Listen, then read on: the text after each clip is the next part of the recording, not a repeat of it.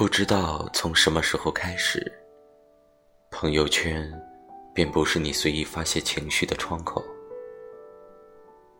可能只是因为上班快迟到，早餐没来及吃，或是其他什么乱七八糟的东西，想吐槽一下，也会思量很久，便随手删掉自己想了很久的编辑内容。所谓的成熟。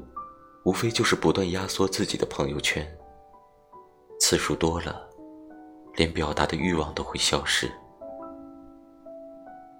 每当生活受挫，在享受独处的时候，总会有一个熟悉又抗拒的电话声响起，打破了你原本的节奏。还没接电话的我，就已经感觉到鼻酸。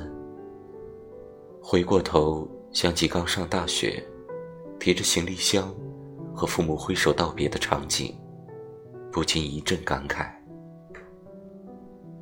这个时候我才明白，原来表达的意义，不在于得到别人的理解，而是学会分辨出，谁是那个真正理解你的人。